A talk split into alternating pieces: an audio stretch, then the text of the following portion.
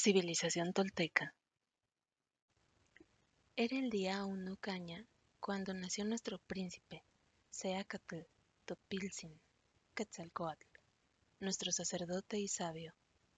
En la juventud, Quetzalcoatl se retiró a vivir solitario en la región de Tulancingo. Ahí meditaba acerca del mundo y de su creador, Ometeatl, dios de la dualidad. A los 20 años fue llamado por los toltecas para ser su gobernante y guía.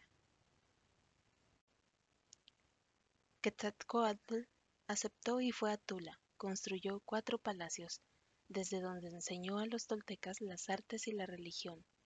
Enseñó que el mundo era una gran isla dividida en cuatro partes, el oriente o región de la luz, la fertilidad y la vida, la región blanca, el norte o región de los huertos, región del negro, el poniente, casa del sol, país del rojo, y por último, el sur o región del azul.